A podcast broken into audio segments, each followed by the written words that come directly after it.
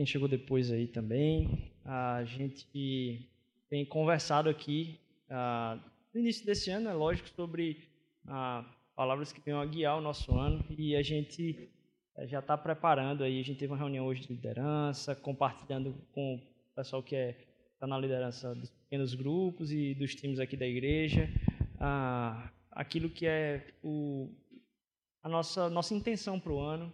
A gente já teve algumas reuniões de planejamento em relação a isso e jogar alguns esqueletos aí do que, que vai ser o ano e muita coisa legal assim. E eu acho que hoje a palavra de hoje eu acho que ela já lança algumas bases assim. A gente já vai começar a trabalhar um pouco do que a gente vai ver na primeira série do ano. Eu não vou falar ainda aqui porque a gente quer compartilhar com vocês junto com outras coisas, mas a palavra de hoje já lança algumas bases em relação a isso. Um adendo é que ah, domingo que vem, lógico, vai ter um. A gente compartilhou aqui nos últimos dois ou três domingos, a gente vai ter batismo e vai ser pela manhã na Praia de Boa Viagem. E aí, se você tem interesse em participar, depois do culto aqui, tem uma conversa comigo aqui. E se você souber de alguém dentro do seu pequeno grupo que tem interesse em participar do batismo, em estar lá no batismo, é... e se você, mesmo que não vai se batizar, eu convido você a estar lá com a gente na, no domingo pela manhã, um tempo muito especial. Depois da parte do batismo, vai todo mundo para a praia.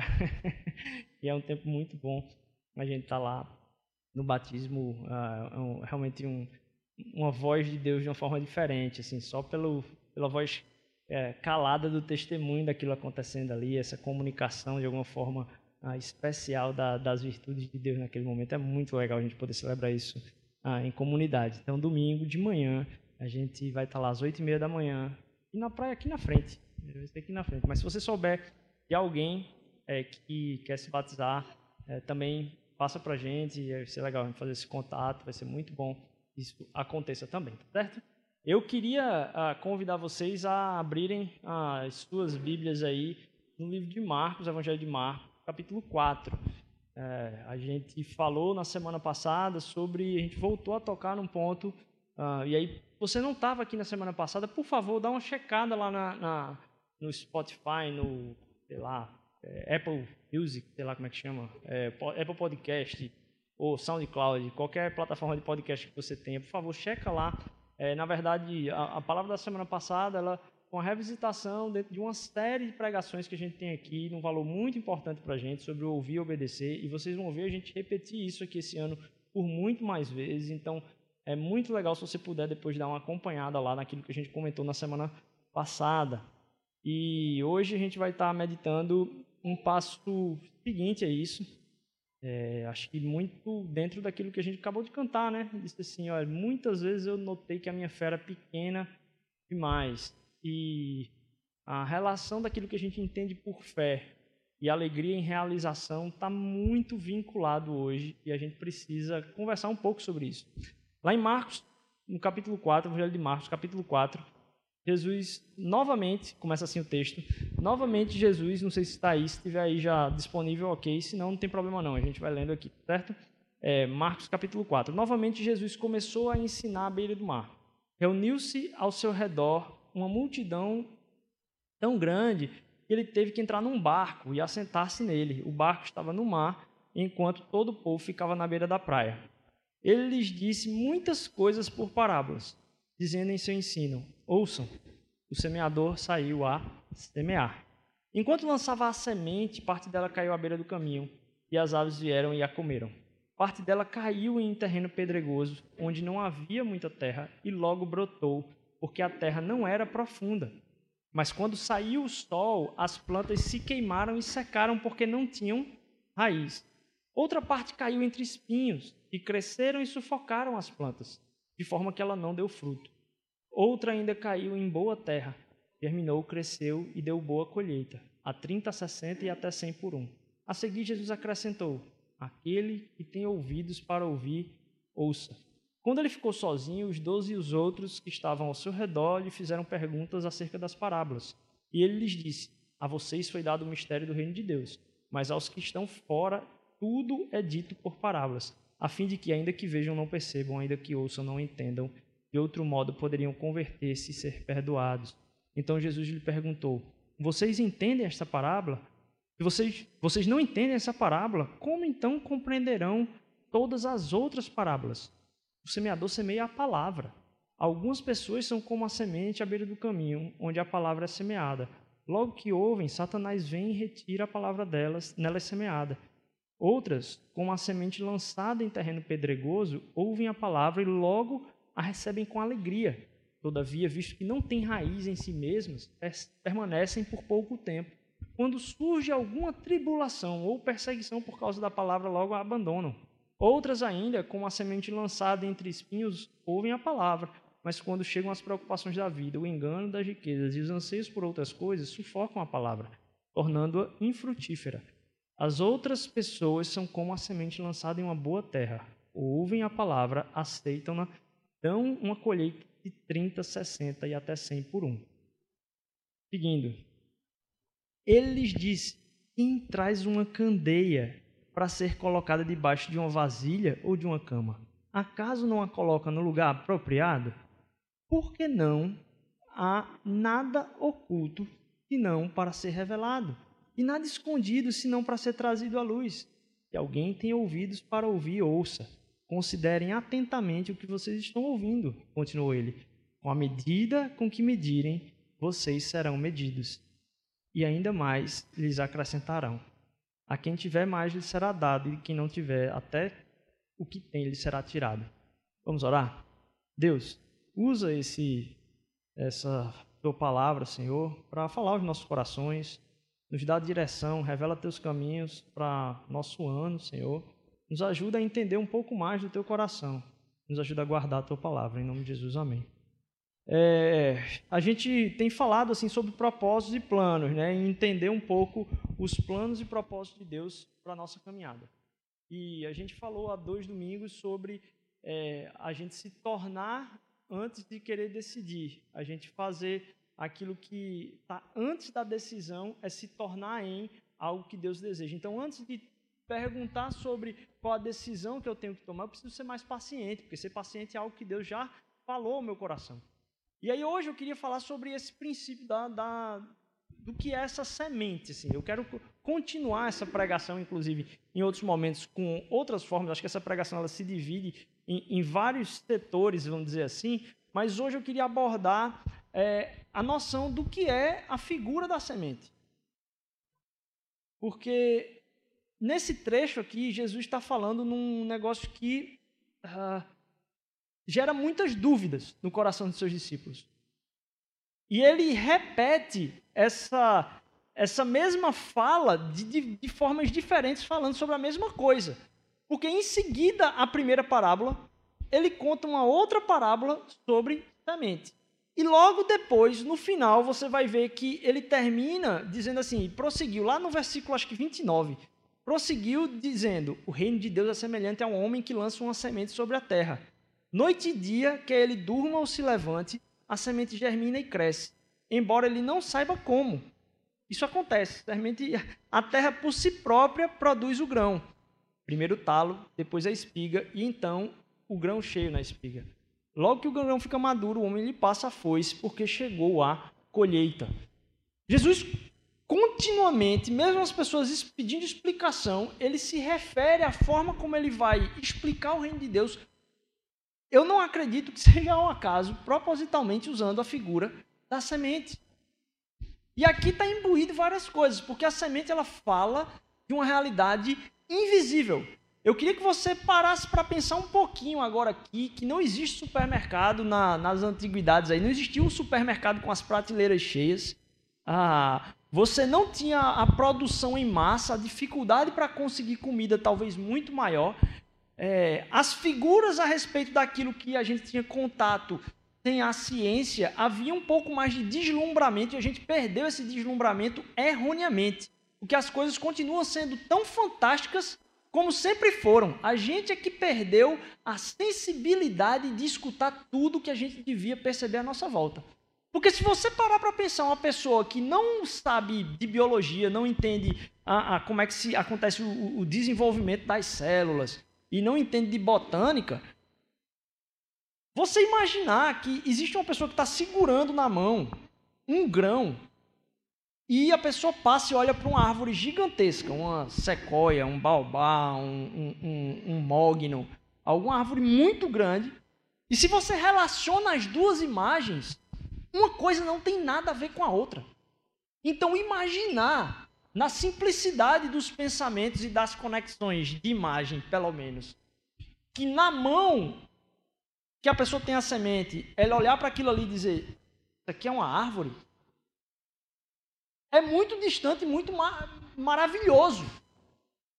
E a gente perdeu um pouco da sensibilidade, da beleza de como as coisas funcionam à nossa volta.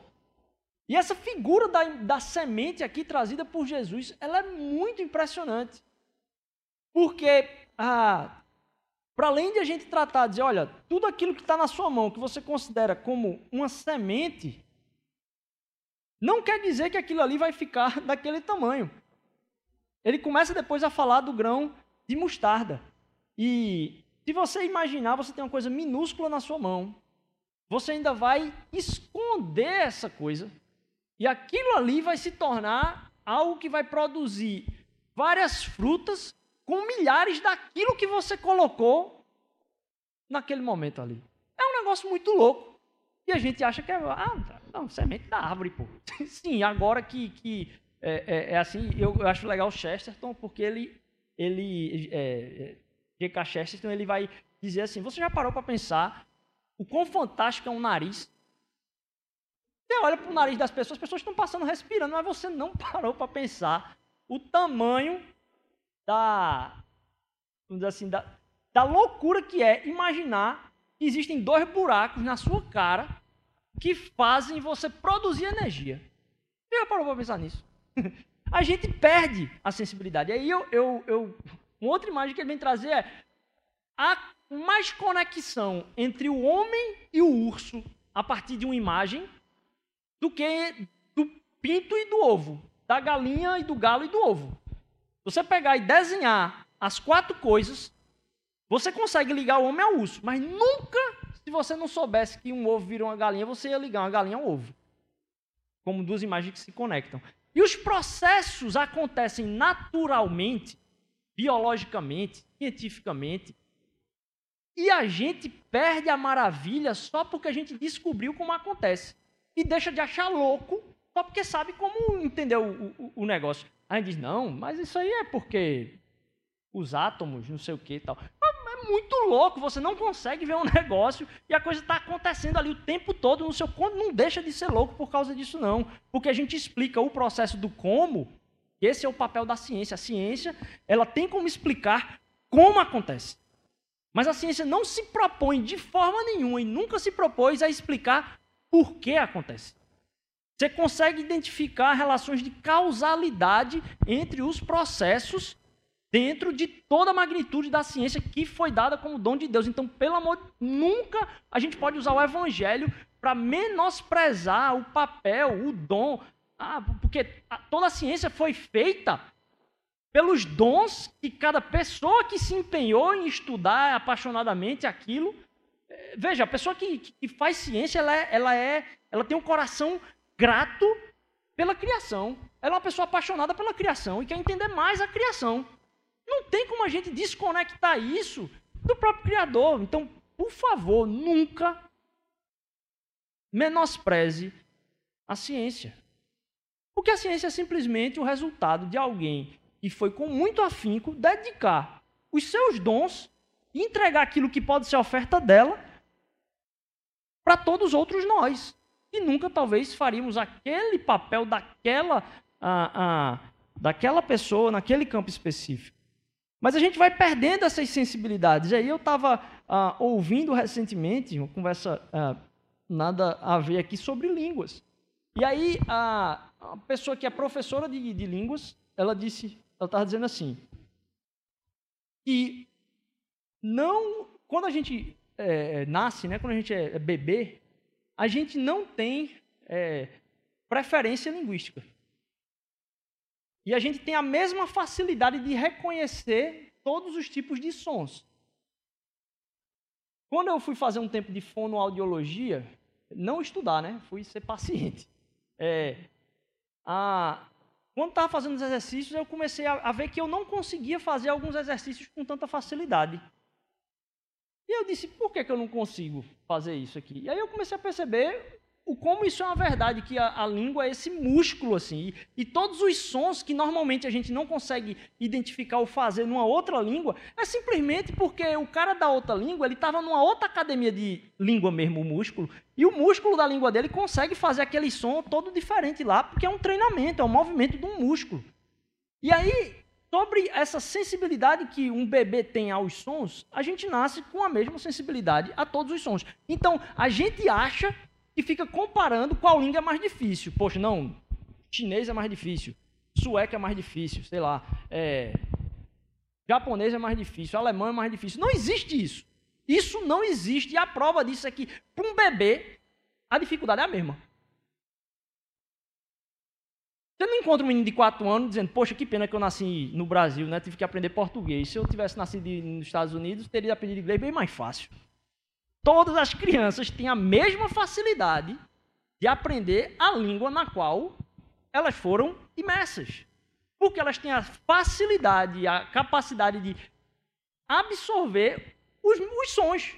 Lógico, caso, lógico, eu não estou falando aqui de gente que talvez tenha algum tipo de comorbidade, alguma coisa que foi é, é, no processo específico incapacitando isso aí. Mas um bebê tem a mesma capacidade de escutar os sons do alemão e escutar os sons do português. Se ele for colocado numa cultura que as pessoas falam alemão, ele vai aprender alemão.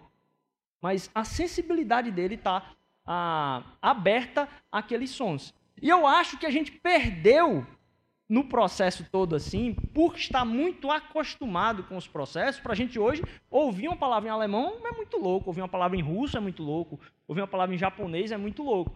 É, mas não, não, não é a mesma coisa para o japonês. A loucura para o japonês é o português. Então a gente perde com o tempo, por acostumação, de estar ciente da sensibilidade do que acontece à nossa volta. De estar atento ao que acontece à nossa volta o tempo inteiro.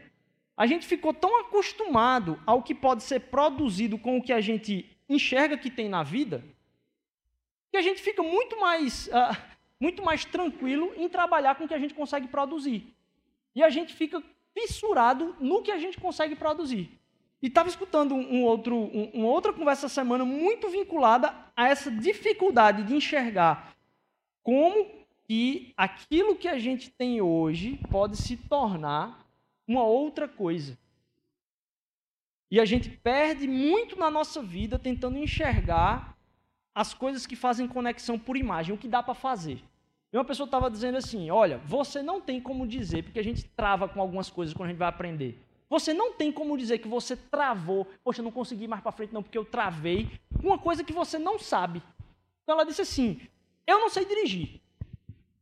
E aí eu peguei o carro e estava dizendo assim para mim mesmo: eu disse, poxa, travei. Quando eu fui pegar a direção, travei. Não, não, você não travou, você não sabe dirigir. Você travou é se você soubesse dirigir com muita tranquilidade, você pegou a direção e não sabia o que fazer mais depois de 40 anos dirigindo. Mas se você não sabe fazer alguma coisa, você nunca realizou aquilo, você não pode dizer que você travou, você só não sabe. E às vezes a gente fica fazendo conexões do que é que é colocado na minha mão fazendo a simples pergunta: o que é que hoje eu enxergo que eu consigo produzir? E não o que é que hoje é colocado na minha mão como semente. Porque eu vou ficar olhando simplesmente para o produto e para o resultado. E a minha capacidade, pela minha avaliação, vai conseguir executar, do que na relação sensível com o que Deus está pedindo para eu fazer. E a gente conversou um pouco disso na semana passada. Sobre como a gente tem que estar atento o tempo todo. Pronto a observar, como a gente cantou aqui, tudo que está acontecendo ao nosso redor. E escutar de Deus, ah, na medida da nossa caminhada, quais são as sementes que Ele está pedindo para que a gente semeie, porque essa é uma figura muito proeminente no discurso de Jesus. O semear. Porque ele envolve justamente a loucura de imaginar que uma semente vai se tornar uma árvore.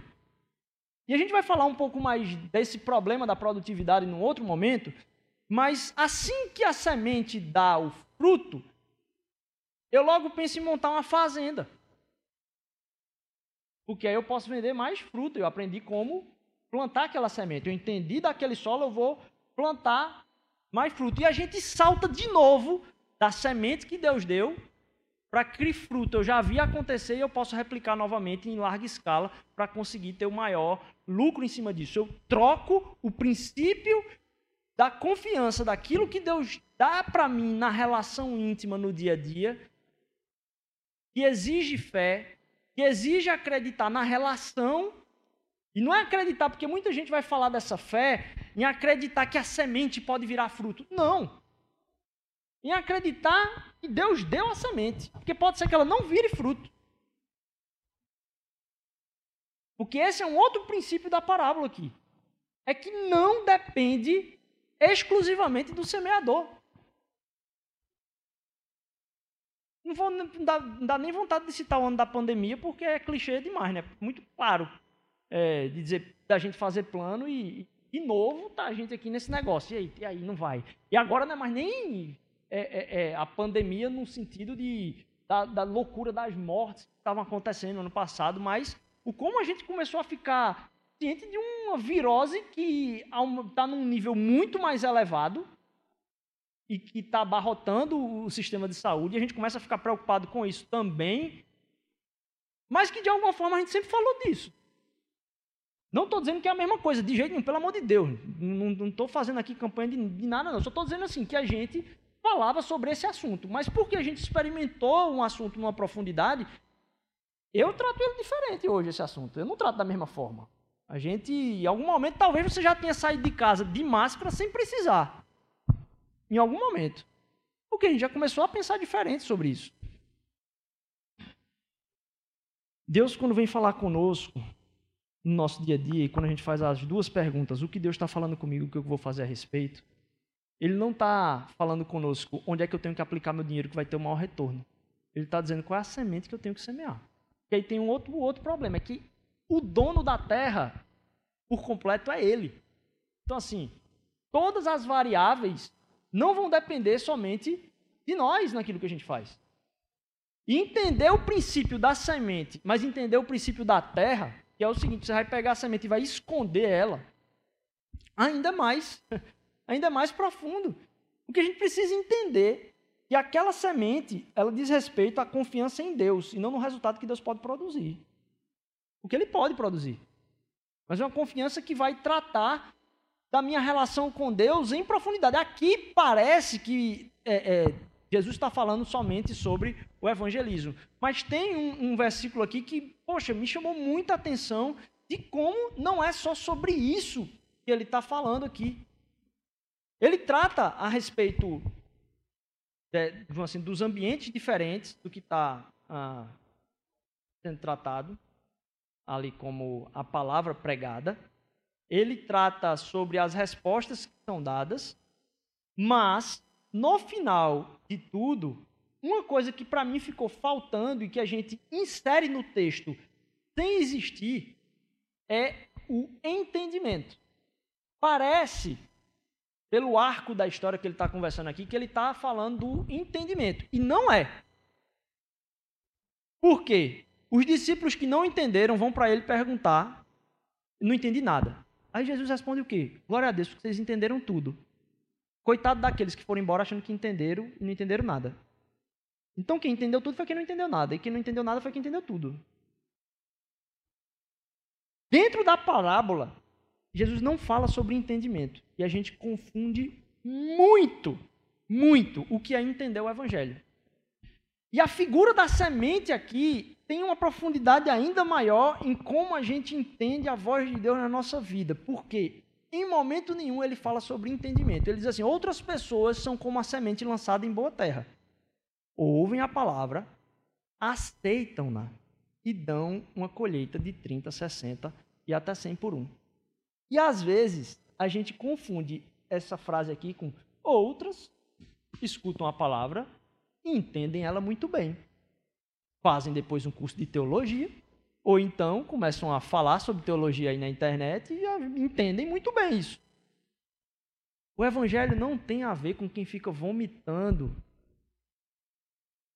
entendimento e dificuldades de entendimento para que as pessoas entendam ainda maior mais a coisa. O evangelho tem a ver com a gente trabalhar a simplicidade dessas imagens, para que mais do que entender, Jesus não está preocupado se a gente entende a profundidade daquilo, porque a gente nunca vai conseguir entender toda a profundidade, porque realmente é muito profundo. Ele está muito mais preocupado se a gente está guardando. Porque se aquilo é uma semente, se a palavra é uma semente, a gente fazer frutificar não é ter entendido muito bem, mas é ter guardado no profundo do oculto da terra regado com muito cuidado aquilo no nosso coração, para que a gente veja dar fruto. Não porque a gente raciocinou mais bonito teologicamente, fez um, sei lá, um artigo, um negócio, não. E aí eu faço uma pergunta para você. Você tem guardado o que Deus falou? Ele já falou com você. Esse ano ele já falou com você. Talvez você não estava atento. Mas ele já falou.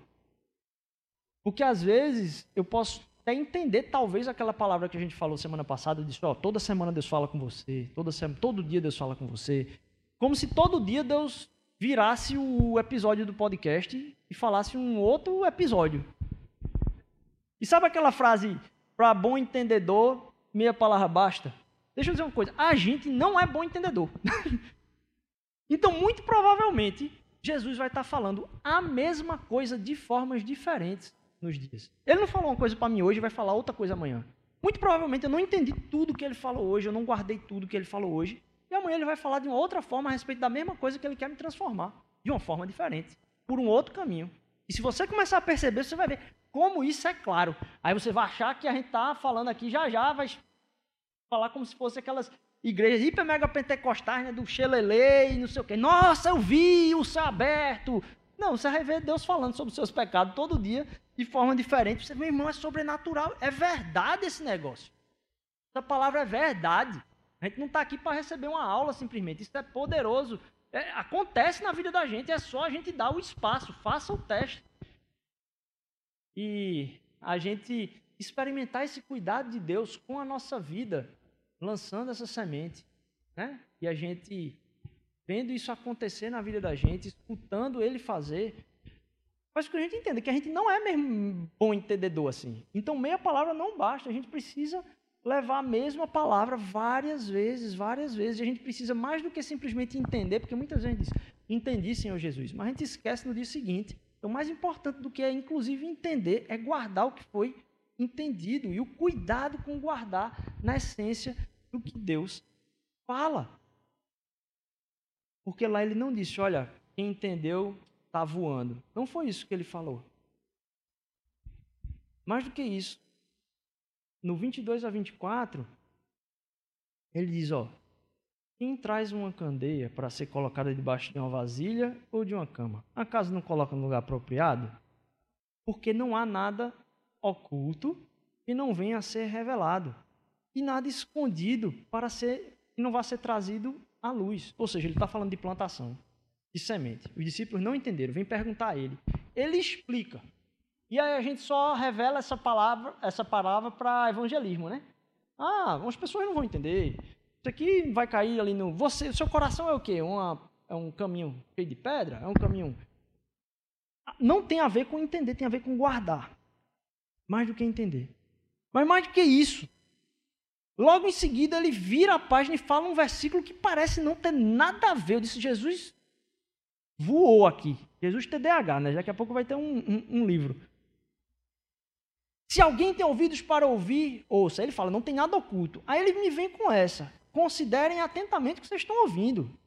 Com a medida com que vocês medirem, vocês serão medidos. O que tem a ver? E ainda mais lhe acrescentarão. A quem tiver, mais lhe será dado. De quem não tiver, até o que tem será tirado. Opa! Jesus está de novo voltando os nossos olhos a não focar no processo de produtividade.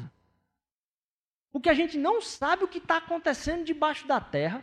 E ele dizendo assim: ó, por favor, vocês não são responsáveis pela colheita no sentido da produtividade.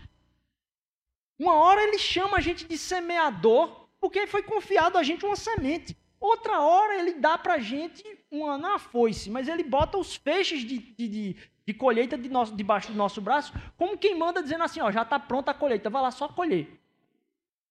Mas ele não nos confiou o processo simplesmente produtivo. Ele nos confiou a confiança, o empenho e a excelência em acreditar de dar tudo aquilo que ele colocou na nossa mão para que aconteça. Então ele chega para os discípulos e diz assim: vocês não vão entender nunca o que vai acontecer no processo todo. Porque se eu dei uma semente para você, não cabe a vocês julgarem o resultado daquilo que eu coloquei na mão de vocês. Cabe a vocês serem fiéis no semear. Para que vocês não fiquem julgando uns aos outros. Deixa eu dizer logo aqui para vocês: vocês vão ser medidos pela medida que vocês medirem.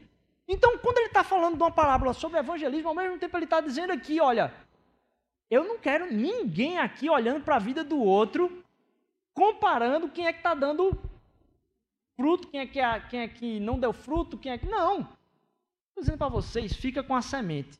Porque espere, não tem nada que é oculto e não vai ser revelado. Em algum momento isso aqui vai ser revelado. Eu sou o dono da terra, eu é que sei como é que é o solo, eu como é que sei quais são as propriedades de sais minerais, de como é que vai ser o tom desse café que vocês estão plantando aqui. Sou eu que sei de tudo isso e vocês não estão enxergando nada disso. Vocês não sabem nem como é que faz para uma semente virar uma planta. Então relaxe. Fixa-se na semente. Acredita na semente. Tenta ouvir quais são as sementes que eu estou colocando. Se você der a confiança a Deus e acreditar na transformação que Ele pode fazer na sua vida, pela semente que Ele está colocando na sua mão, você não se importaria tanto com o processo todo. Porque isso quem cuida é Ele. A gente não cuida do processo da nossa própria transformação, a gente só confia a cada semente que Deus coloca na nossa vida, a gente ter o trabalho de ser fiel em executar aquilo que ele pediu para a gente fazer. E a gente não fica com o olho o tempo todo nas produtividades disso, simplesmente. Porque a gente não sabe dos processos, pode até fazer, a gente já falou aqui. Faça os seus planos. Não, isso não é uma ode à desorganização, não, pelo amor de Deus. Façam os seus planos. Mas mais do que isso, saiba que ali você não enxerga o que está debaixo da terra e escute de Deus quais são as sementes que Ele está pedindo para você plantar nos seus planos, mas também para você dar espaço na sua vida para a transformação dele na sua vida. Na minha transformação, nossa. Eu fico dizendo, Deus, eu não vou mudar nunca. Como é que eu continuo repetindo as mesmas coisas? Eu não consigo sair desse ciclo vicioso de pecado aqui, de repetir as mesmas coisas, de machucar as mesmas pessoas. E ele diz, faz só isso. Aí a gente responde o quê? Ah, mas isso é pouca coisa. Eu tenho que é, fazer um, um curso. Eu tenho que. É, só obedece aquele dia. Obedece só aquele dia. Aí você vai ver o agir de Deus através daquilo que ele semeou no seu coração e que você guardou com muito carinho. Não deixando realmente essas outras coisas atrapalharem você. E para concluir nossa breve reflexão aqui, eu peço que vocês abram lá em 1 Coríntios, capítulo 15, versículos de 17 a 23. 1 Coríntios 15, 17 a 23, quem tiver com Bíblia aí. É, não sei se também tem alguma coisa aí no, no PowerPoint. Se tiver, mil, mil perdões, desculpa mim. É, durante toda a Bíblia, essa figura da semente ela é tratada como sendo uma figura forte para o povo hebreu. Lá em Salmo 105, no Salmo 105, 6 vai dizer, ó, vós, semente de Abraão. Semente de Abraão, teu servo, filhos de Jacó, teus escolhidos. Essa figura ela é repetida durante a, a Bíblia. E aqui tem um, um, um, trecho que eu acho muito poderoso. Em 1 Coríntios 15, 17 a 23, vai dizer o seguinte: Paulo falando, né? E se Cristo não ressuscitou, a fé que vocês têm é inútil. E vocês ainda estão em seus pecados. Nesse caso, os que adormecem, todos os que adormeceram, crendo em Cristo, estão perdidos. Se a nossa esperança em Cristo vale a pena para essa vida, somos os mais dignos de pena em todo o mundo. Mas se Cristo de fato ressuscitou dos mortos, e essa é a pergunta que a gente tem que fazer que Cristo de fato ressuscitou dos mortos. Ele é o primeiro fruto da colheita de todos os que adormeceram. Ele é o primeiro fruto. Ele é o resultado da colheita nessa ressurreição. Uma vez que a morte entrou no mundo por meio de um único homem, agora a ressurreição dos mortos começou por meio de um só homem. Assim como todos morremos em Adão, todos que são de Cristo receberão nova vida. Mas essa ressurreição tem uma sequência. Cristo ressuscitou como o primeiro fruto da colheita. E depois todos que são de Cristo ressuscitarão quando ele voltar.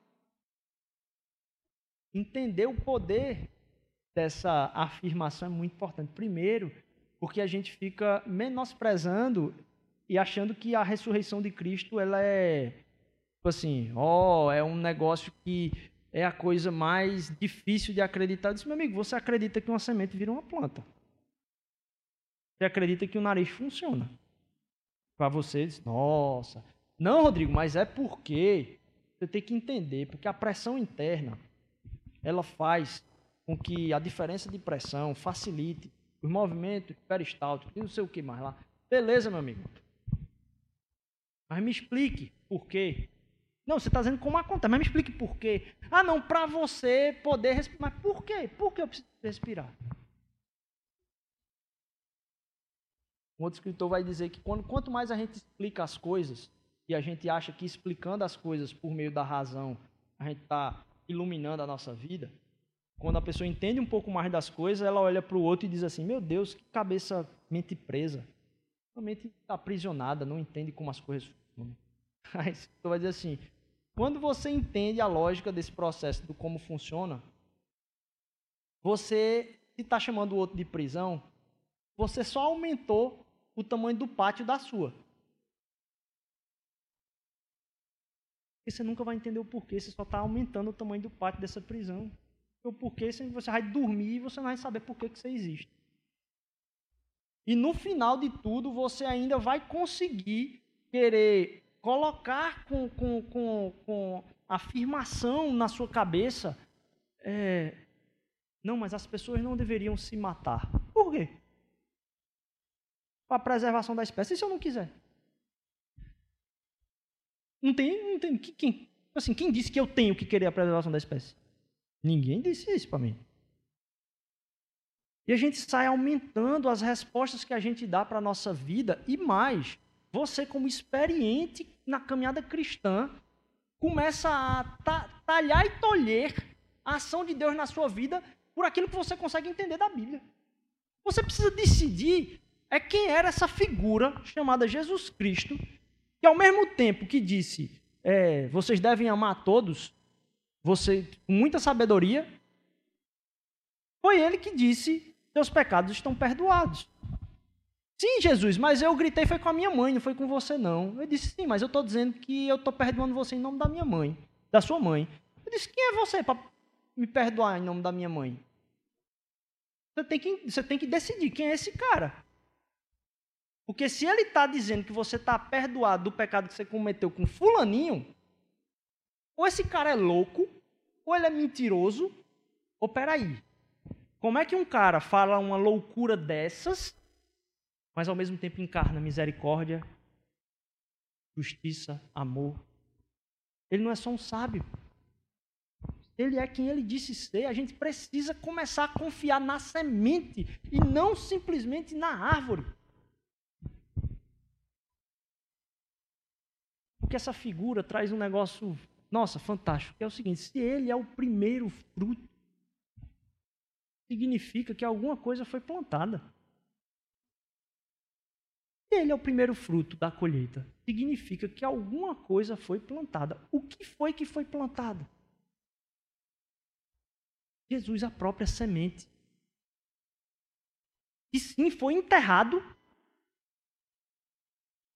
No mistério oculto, que ocultou inclusive o entendimento dos discípulos que caminhavam perto com ele e, os, e o abandonaram, todos eles. E na sua ressurreição, é chamado agora de quê? Árvore da vida. E vai estar frondosa lá no último capítulo da Bíblia. E a gente entender que a nós nos foi confiada semente. Mais do que isso, não só nos incumbida, mas nos revelada como nossa própria natureza na vida dos outros. A gente não é árvore para os outros simplesmente, a gente é semente na vida dos outros. Porque quem vai fazer o crescimento acontecer não somos nós, é Deus. Na vida dos outros também. Porque às vezes você diz, poxa, Deus pediu para eu fazer uma atitude de amor com relação a pessoa tal. Aí a pessoa vai te dar um revés. Você está vendo que esse negócio não funciona? E não. Deus pediu que você fizesse de amor. Talvez Deus vai pedir para mais 80 pessoas, daqui dentro de uns 10 anos, para o coração daquela pessoa ser amolecido. Mas o seu, a sua semente estava lá. No meio disso. E a gente começar a confiar mais em Deus, naquele que tem por si e em si o princípio da semente. Porque ele morreu. Ele foi para debaixo da terra.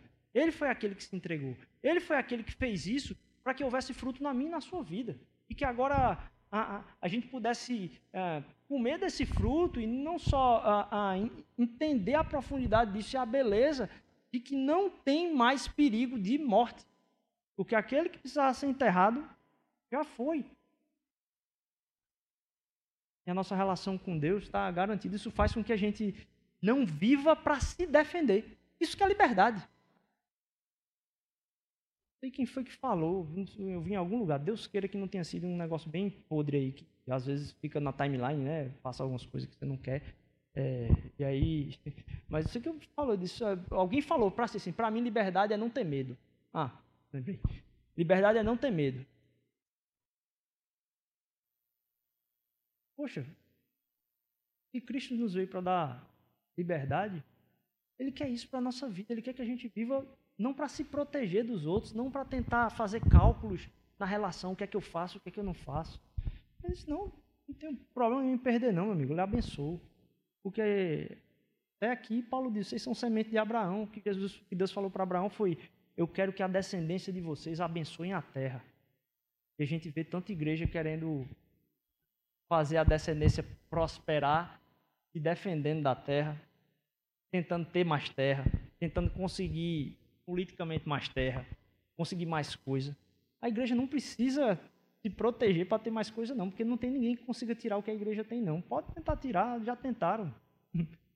Pode tentar tirar. E a gente não precisa lutar para se defender, não. A gente precisa lutar para revelar o Deus da, da glória que está sustentando que ninguém vai conseguir tirar nada. Então, a gente não precisava ficar tratando do evangelho como um negócio de defesa arranjando briga com os outros. E o evangelho é motivo de você arranjar briga com quem não entende Jesus.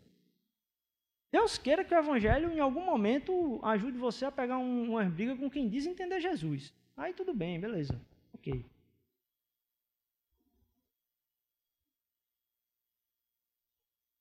Mas que a parte do rancor fique com a outra pessoa, não fique com você. Porque se depender de nós é só restauração, é só semente de virtude na terra, é só semente do que é, do que é, do que é ser esse fruto que foi Jesus. Então que a palavra de Deus floresça muito no nosso coração semana. Que essa semana para você seja uma semente, uma semana de, de semear mesmo as coisas que Deus está falando. Ele já falou. E que você ainda não guardou desde o início do ano, talvez. Ah, que você tenha esse espaço aberto no seu coração como um solo para ver o agir de Deus, que você não meça a vida de ninguém, que você semeie bastante o amor de Cristo Jesus, que está garantindo toda a frutificação, não é a gente que garante. Amém?